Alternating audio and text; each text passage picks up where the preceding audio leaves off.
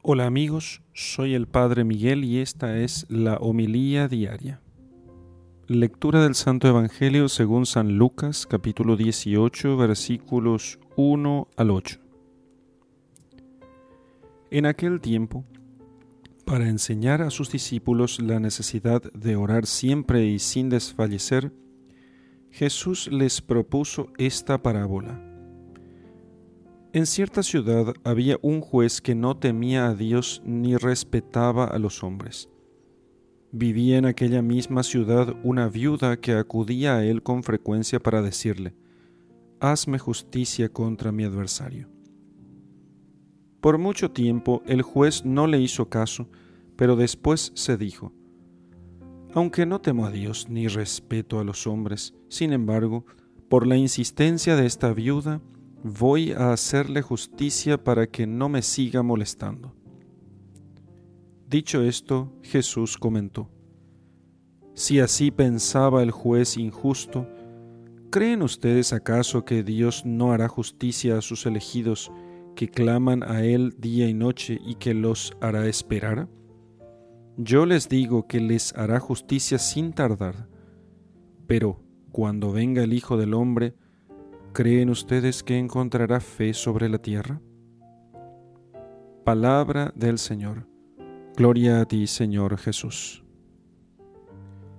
A lo largo del Evangelio o de los Evangelios, el Señor nos enseñó de muchas maneras cuán necesario era orar y qué alegría había en el cielo cuando se recibían nuestras oraciones. Para darnos ejemplo, Él mismo ruega al Padre. Y así nos daba un modelo de lo que habíamos de hacer nosotros también. Bien sabe Dios que cada instante de nuestra existencia es fruto de su bondad, que carecemos de todo y que nada tenemos. Y precisamente, justamente porque nos ama con amor infinito, Dios quiere que nosotros sepamos reconocer nuestra dependencia de Él, porque esta conciencia de nuestra nada esta conciencia de nuestra poquedad, de nuestra bajeza, es para nosotros un gran bien. Cuanto mejor veamos que somos nada, más dependeremos de Dios. Y si Dios nos da lo que necesitamos, ¿cuánto no tendríamos? Ricos seríamos, aún en nuestra pobreza. Para alentarnos a esta oración de súplica, Jesús quiso darnos todas las garantías posibles, al mismo tiempo que nos mostraba las condiciones que ha de tener siempre la petición y daba argumentos, ponía ejemplos para lo que para que para lo que estaba diciendo y para que nosotros pudiéramos entender bien. En este caso nos pone el ejemplo de una viuda que insiste sin descanso ante un juez malo que se resiste a atenderle y que le atiende únicamente por su insistencia.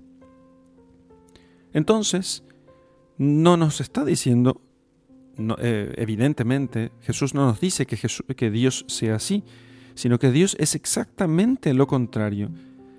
Dios aparece entonces aquí como en contraste.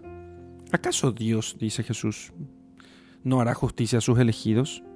¿Cómo Dios actuará igual si Dios les ama a ellos?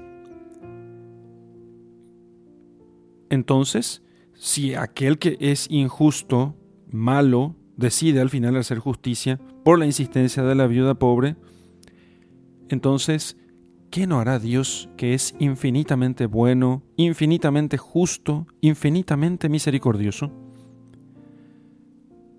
Las razones que da el juez de la parábola para atender a la viuda son ciertamente superficiales, de muy poca importancia.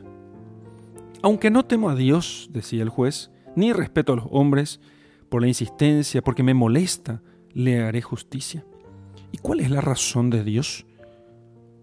La razón de Dios es porque amo a los hombres. Dios ama a los hombres.